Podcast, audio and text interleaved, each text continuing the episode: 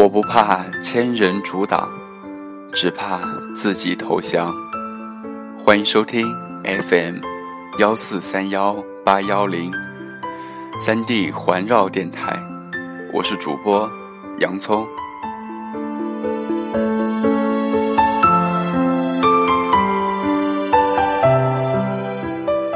青春到底是什么？你问自己这个问题，却一直没有得到答案。七岁的那一年，抓住了那只蝉，以为能抓住整个夏天。坐在院子里的台阶上，抬头看天空，以为云顶的上头有一座很大的城堡。那个时候的梦想，就是坐着热气球，能够从很高的地方看到下面，能够环游全世界。那个时候。你还不知道伦敦、悉尼、纽约这些城市，你只知道在家乡外面有一个很大很大的世界。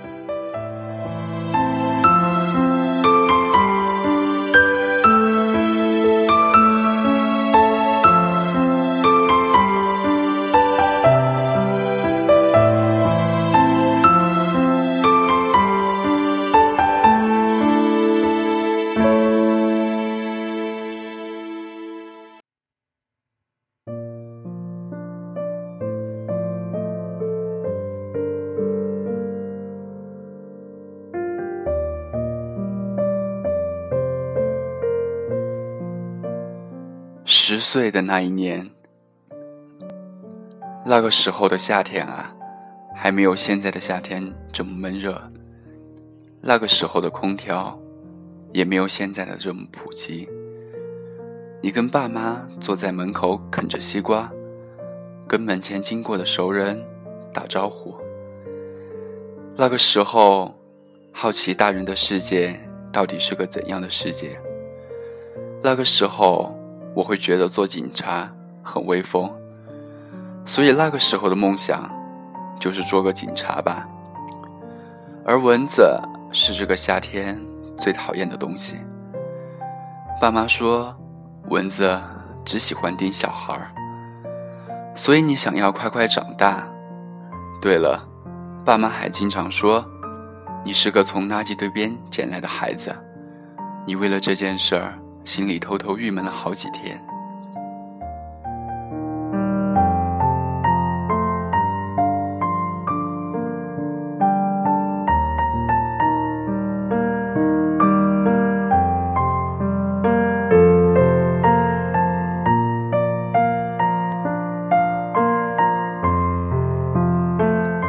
十二岁的那一年，小学六年级的课本里写着一个又一个科学家的故事。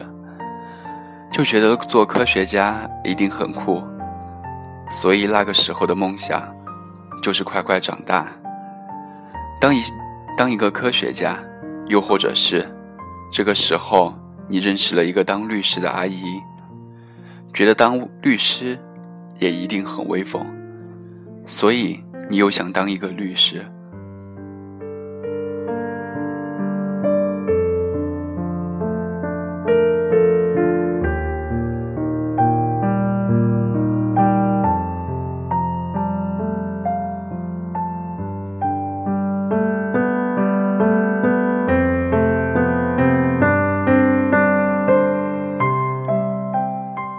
时候，天真的认为，长大以后，这些梦想都能够实现。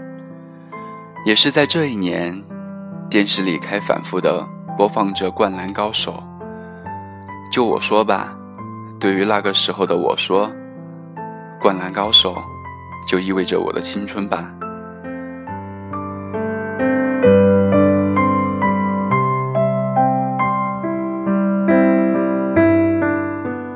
这一年，开始跟着同学出去玩有好几次啊，一直到天黑，也不愿意回家。十三岁的那一年，迷上了张卫健的电视剧，喜欢上了少年张三丰，喜欢上了机灵小不懂。一部电视剧，一部动画片就能够让你津津有味的看上一天。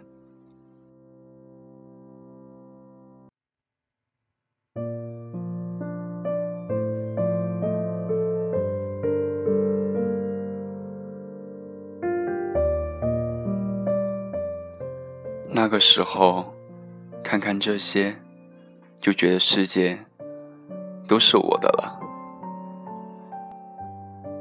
十三岁的这一年，你第一次觉得自己开始长大了。这一年，你还是希望自己快快长大，却没想想到，几年后的你，会希望时间可以停留在，希望。自己不要长大。十七岁的那一年，被周而复始的考试和作业弄得焦头烂额，每天抱怨该死的学校，抱怨几十次。食堂里的伙食也显得那么难吃。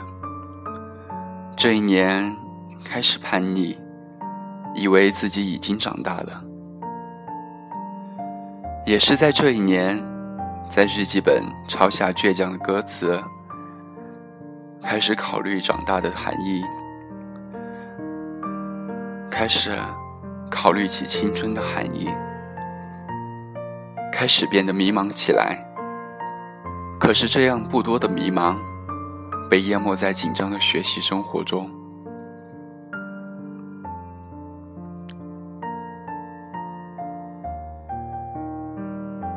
你开始接触起“虚伪”这个词，你突然发现生活中有这样那样虚伪的人，你突然发现自己也开始变得有些虚伪。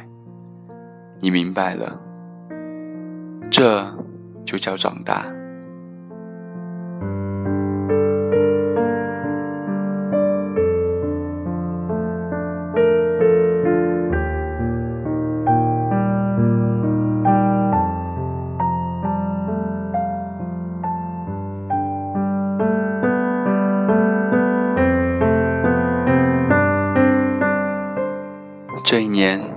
发生了太多事。你遇到了喜欢的那个他，上课的时候坐在角落里偷偷看他用功读书的样子；下课的时候坐在座位上幻想将来在一起的情形。晚晚上回家，也是总找这样那样的借口，想尽办法跟他发信息，发给他短信。如果五分钟没有回到回信，你就会焦躁不安。这个时候，你发现自己的好朋友也喜欢上了这个女孩，于是跟自己的好友在晚自习的间歇坐在台阶上聊天，聊到两个人都掉下，聊到两个人都感慨万千，连下一节晚自习都没有去。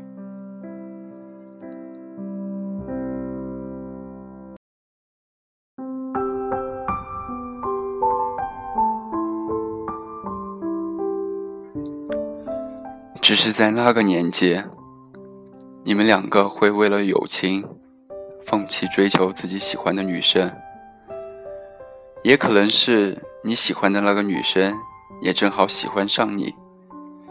在青春这个契机里啊，你们恰好悄悄对此动了心。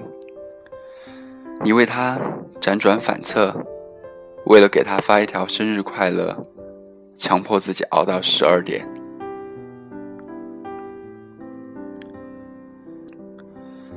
他为了你心神不安，想着用怎样的开场白来跟你说话。最后看到你在看一本小说，走过来对你说：“这本书我也喜欢。”你说了一句：“这么巧，那借你看吧。”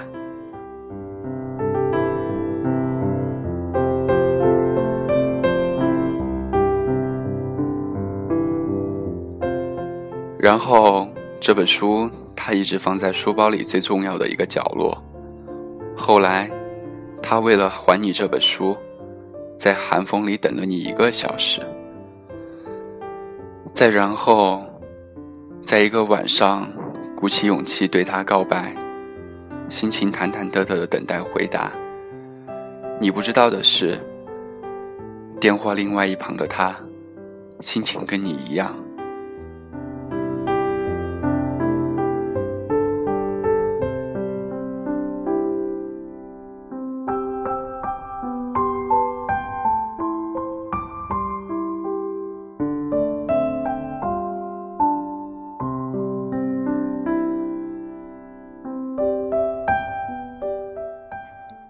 在操场上第一次牵手，在公园里第一次拥抱，在巷子里第一次亲吻，你都记得很清楚。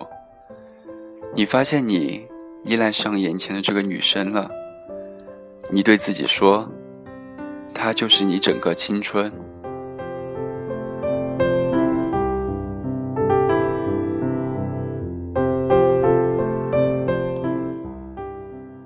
对你说：“就算全世界都要把你们分开，你们也不会分手。”十七岁的那一年，吻过他的脸，就以为和他能永远。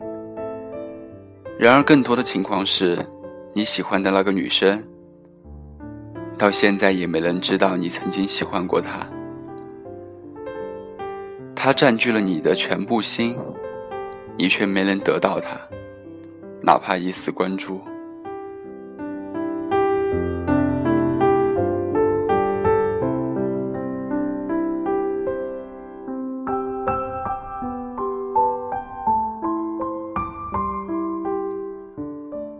你苦笑，可是又能怪谁呢？你吃醋，可是又觉得自己根本没有吃醋的资格。后来，你发现你看到他开心。就觉得很开心，于是你把感情放在了心底，对自己说：“这样就足够了。”